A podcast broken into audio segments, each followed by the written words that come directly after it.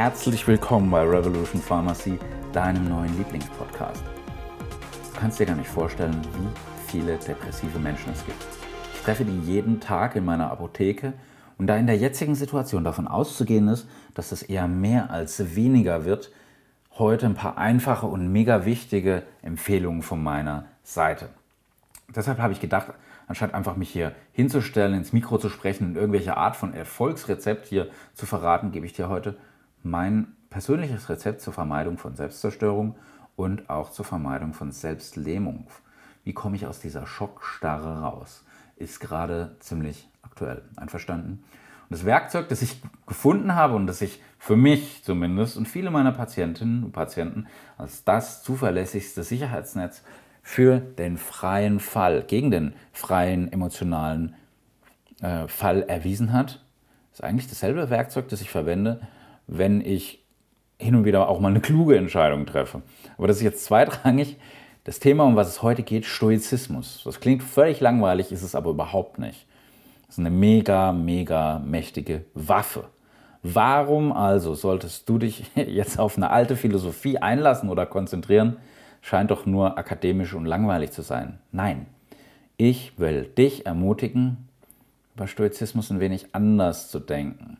Das ist eher so eine Art Betriebssystem, um in einer ja, wirklich hochbelasteten Umgebung ja, zu gedeihen, um bessere Entscheidungen zu treffen. Um ca. 300 vor Christus gab es einen ja, Gelehrten, der hieß Zeno von Citium, das war in Athen, und er hat viele Vorträge gehalten vor vielen Leuten und er ist immer um eine bemalte Veranda herumspaziert währenddessen, und das war die Stoa. Daher das Wort Stoa und in der griechisch-römischen Welt war Stoizismus ganz, ganz wichtig. Mittlerweile eher in Vergessenheit geraten in den letzten Jahrzehnten und Jahrhunderten, heute aber wieder ganz, ganz wichtig und auch langsam wieder im Kommen. Gott sei Dank. Ähm, für meine Zwecke ist das Wichtigste daran, oder für unsere Zwecke ist das Wichtigste an Stoizismus, dass du dich selbst trainieren kannst, dass du dich selbst trainierst auf das, was du kontrollieren kannst. Und das von dem zu trennen, was du nicht kontrollieren kannst. Und dann machst du Übungen, die sich ausschließlich darauf beziehen, dich auf das, was du kontrollieren kannst. Ja? Konzentriere dich auf das, was du kontrollieren kannst und das macht die Welt sehr viel einfacher für dich. Das verringert die emotionale Reaktionsfähigkeit und das ist ganz, ganz wichtig in Zeiten wie diesen.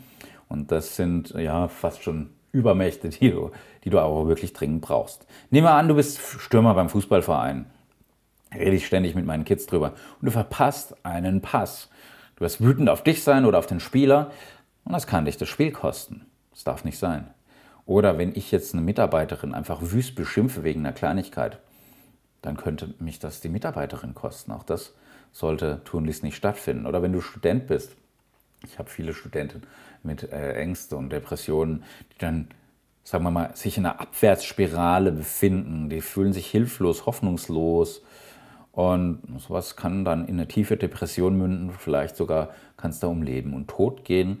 Also es ist ein sehr, sehr hoher Einsatz, um den wir spielen. Ich muss sagen, ich habe viele befreundete Kollegen in der Apothekerschaft. Ich kenne aber auch viele Ärzte, die mehr als 14 Stunden jeden Tag in der Woche schaffen. Im Moment noch mehr. Und die, ja, einige von denen nehmen sicherlich Aufputschmittel, um sich in Schwung zu bringen. Anders geht es gar nicht. Und dann brauchen sie Beruhigungsmittel, um wieder runterzukommen und einzuschlafen. Das ist eine Katastrophe. Und wie kann ich jetzt dieser Teufelsspirale entkommen? Geht es denn überhaupt? Ja, ohne Chemie, ohne Drogen.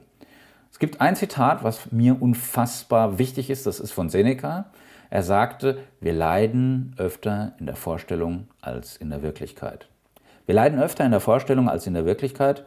Und das äh, hat mich zu seinen Briefen gebracht und zu der Übung Prämeditatio Malorum.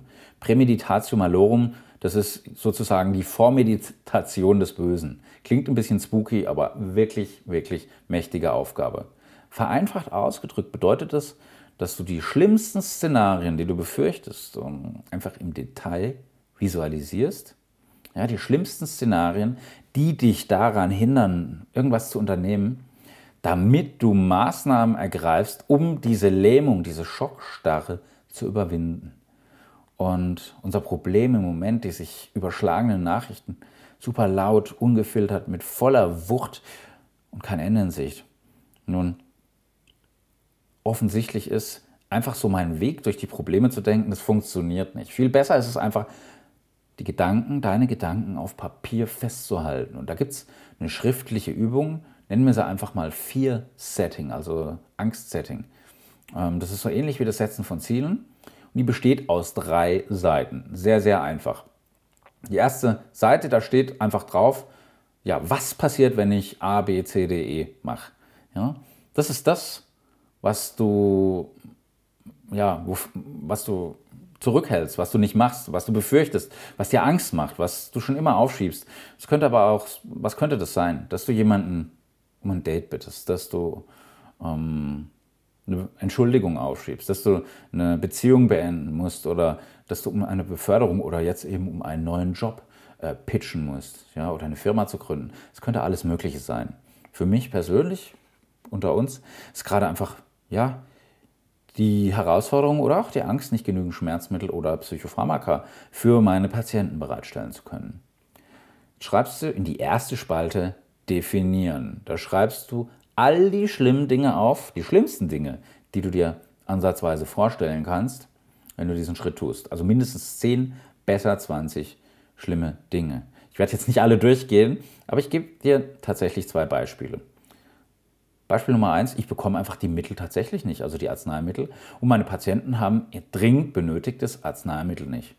Also die könnten Schmerzen haben oder entgleisen. Punkt Nummer zwei, ich werde von meinen Patienten mit einem Virus angesteckt und ich kann von heute auf morgen einfach nicht mehr arbeiten, beziehungsweise ich falle aus. Geh mir in die zweite Spalte, und das ist wichtig, bitte dranbleiben. Du gehst in die zweite Spalte, Vorbeugen nennt sich die, Vorbeugen. Und in dieser Spalte schreibst du die Antwort auf. Was kann ich tun, um zu verhindern, dass all das passiert oder zumindest die Wahrscheinlichkeit ein klitzekleines bisschen zu verringern? Um jetzt bei mir zu bleiben, um nicht mehr ausreichend Schmerzmittel und Psychopharmaka zu haben, ähm, was kann ich dagegen tun? Da könnte ich mich vorher zumindest adäquat eindecken. Wir werden niemals hamstern, aber ich kann mich adäquat eindecken oder mich mit einer anderen Apotheke oder mit allen Apotheken vernetzen. Wir könnten uns gegenseitig unterstützen. Unter uns, wir machen das schon seit Jahren so. Und sofern es noch irgendwas auf dem Markt gibt, finden wir eine ganz einfache und pragmatische Lösung. Gehen wir dann zur nächsten Spalte, reparieren. Was ist denn, wenn jetzt der schlimmste Fall eintritt? Was kann ich tun, um den Schaden auch nur ein wenig zu reparieren oder wen kann ich denn um Hilfe bitten? Also im ersten Fall sollte ich wirklich keine Arzneimittel bekommen, sind der Arzt und der Patient von mir schon gebrieft und vorher haben wir dann einen Plan B. Das kostet zwar Zeit und Nerven, ist aber beides wert. Falls ich infiziert werden sollte, mein Gott, dann lande ich in Quarantäne. Vielleicht habe ich dann auch ein bisschen Angst, aber da bin ich darauf vorbereitet. Ich lande dann vielleicht in Quarantäne. Ich könnte zwei Wochen aber am Stück lesen und würde dabei keinen anstecken. Entweder würde das mein Team abfedern oder, und das funktioniert im Normalfall meistens besser ohne mich, und im Worst Case, gut, dann gehst du vorübergehend in eine andere Apotheke. Wir haben viele tolle Kolleginnen und Kollegen in der Region, also es gibt Schlimmeres, als vom Virus infiziert zu werden. Eine Frage, die sich bei der Arbeit an dieser ersten Seite, die du dir stellen sollst, ist also, gab es schon mal jemand anderes in der Geschichte, ja, der weniger intelligent oder weniger angetrieben ist als du und der das trotzdem herausgefunden hat, die Chancen stehen gut, dass die Antwort Ja lautet. Dann geht es auf die zweite Seite, die ist relativ einfach. Welchen Nutzen, musst du dich äh, fragen, welchen Nutzen könnte ein Versuch oder ein Teilerfolg haben? Du siehst, dass wir die Ängste hochspielen, bewusst hochspielen und wirklich einen konservativen Blick dann nach oben werfen. Und wenn du also versuchen würdest, was auch immer du in Betracht ziehst, könntest du dann Vertrauen aufbauen, Fähigkeiten entwickeln, emotional, finanziell oder anderweitig. Jetzt zum Beispiel abends eine Stunde trainieren, tut uns allen gut, oder mein Englisch verbessern. Ja? Dann Seite 3, nächste Seite, das könnte das Wichtigste sein, also lass es auf keinen Fall aus. Seite 3, die Kosten der Untätigkeit. Die Kosten der Untätigkeit, das sind immer die Unterlassungen, ähm, die die Sachen kaputt machen. Die Menschen sind sehr gut darin zu überlegen, was schief gehen könnte. Man könnte sagen, es ist auch ein deutsches Problem, aber nein, wir haben das weltweit. Also, wir sind sehr gut darin, ähm, nachzudenken oder zu wissen, was kann schief gehen, wenn wir was Neues ausprobieren.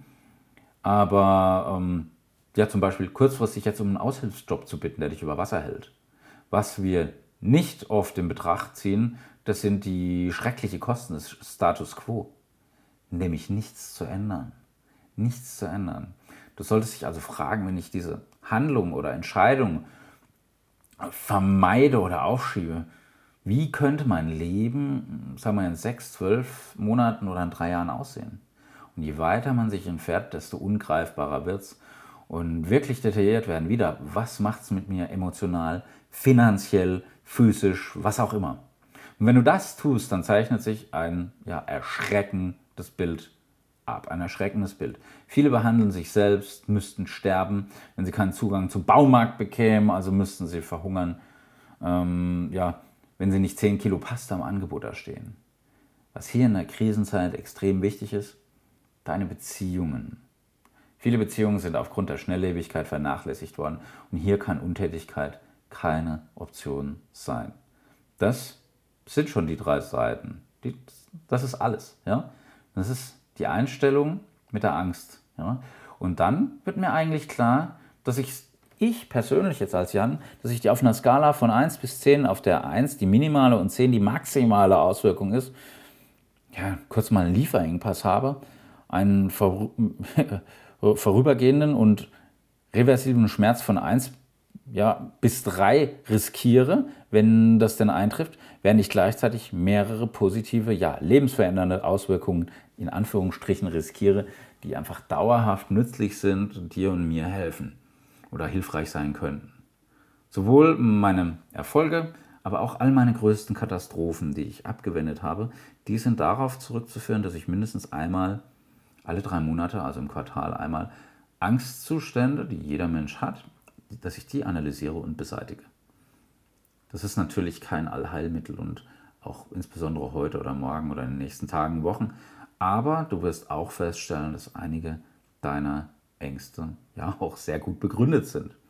Aber man sollte nicht zu dem Schluss kommen ähm, und jede Angst als gut begründet ansehen, ohne sich vorher einfach zerlegt zu haben und unter das Mikroskop gelegt und analysiert zu haben. Und es macht nicht alle schweren Zeiten, die äh, schwierigen Entscheidungen leicht, aber es kann eine Menge davon erleichtern. Auch und gerade jetzt. Ja, relativ äh, wichtiges Zitat, was mir hier einfällt. Leichte Entscheidungen, schweres Leben, schwere Entscheidungen, leichtes Leben. Ähm, die schweren Entscheidungen, was wir am meisten fürchten zu tun, zu fragen, zu sagen, sind sehr oft ganz genau das, was wir am meisten tun müssen. Und die größten Herausforderungen und Probleme, vor denen wir stehen, werden nie mit bequemen Gesprächen gelöst werden, weder im eigenen Kopf noch mit anderen Menschen. Ich ermutige dich also, dich selbst zu fragen, wo in deinem Leben könnte es im Augenblick wichtiger sein, deine Ängste zu definieren, sie als Ziele zu definieren. Denk dabei immer an den Satz von Seneca, wir leiden öfter in der Vorstellung als in der Realität. Da die allermeisten von uns gerade zu Hause sind und sich so in etwa wie im ja, Gefängnis fühlen, noch eine kurze Geschichte zu Nelson Mandela. Seine nachhaltigste, ja charakterliche Reifung, die fand äh, jedoch nicht während der Vorbereitung auf seine politische Rolle statt, sondern im Gefängnis. Da hatte er jahrelang seine berühmte Disziplin, Selbstkontrolle im Gefängnis ausgebildet. Er wurde mit 46 Jahren zu lebenslanger Haft verurteilt. Und zu Beginn seiner Gefängniszeit war er noch wütend, er war hitzköpfig, ungeduldiger als ich und ja, ein von sich selbst eingenommener Freiheitskämpfer. Aber er hat sehr, sehr schnell begriffen, dass er in einer solchen Gemütsverfassung die Zeit in der Gefangenschaft niemals überstehen wird. Und er war zudem immer noch Kopf ja, der südafrikanischen politischen Freiheitsbewegung ANC und er hat ganz klar gewusst, ich muss einen klaren Kopf bewahren und aus dem Gefängnis heraus, äh, so gut es zumindest geht, diesen Kampf, äh, diese Herausforderung weiter annehmen und weiterführen. Das müssen wir hier von zu Hause in Zeiten von Corona auch. Ähm, in der Philosophie der Stoa ist es wichtig, zu lernen zu unterscheiden zwischen den Dingen, die in unserer Macht stehen und denen, die nicht in unserer Macht stehen. Nelson Mandela hat gewusst, sein Durchhaltewillen, seine Würde und seine Disziplin, die kann ihm nicht genommen werden. Auch im Gefängnis hatte er noch einen gewissen Handlungsspielraum. Haben wir daheim auch viel, viel mehr, um Gottes Willen, können wir ja gar nicht mit ihm vergleichen. Wie der mit den Wärtern umgegangen ist, wie der sich für seine Mitgefangenen äh, eingesetzt hat oder was er denen vorgelebt hat, das stand in seiner Macht. Und er hat sehr, sehr viel gelesen, um sich zu bilden und versucht so gut wie möglich mit Menschen außerhalb des Gefängnisses zu kommunizieren. Ob und wann der dann freigelassen wird, das lag überhaupt nicht in seiner direkten Macht. Was er nicht ändern konnte, das hat er akzeptiert. Und die Dinge, die in seiner Macht gelegen sind, hat er mit Vollgas, mit voller Energie in Angriff genommen, so wie es eben ein Stoiker macht. Ich empfehle dir übrigens auch diese Übung zu machen und ja, viel zu lesen an der Stelle. Ganz gleich, ob Seneca, Marc Aurel oder Harry Potter. Bestell dir gleich mehrere Bücher bei deinem lokalen Buchhändler in Waldürn bei Gabi und Achim, im Bücherladen am Alten Rathaus.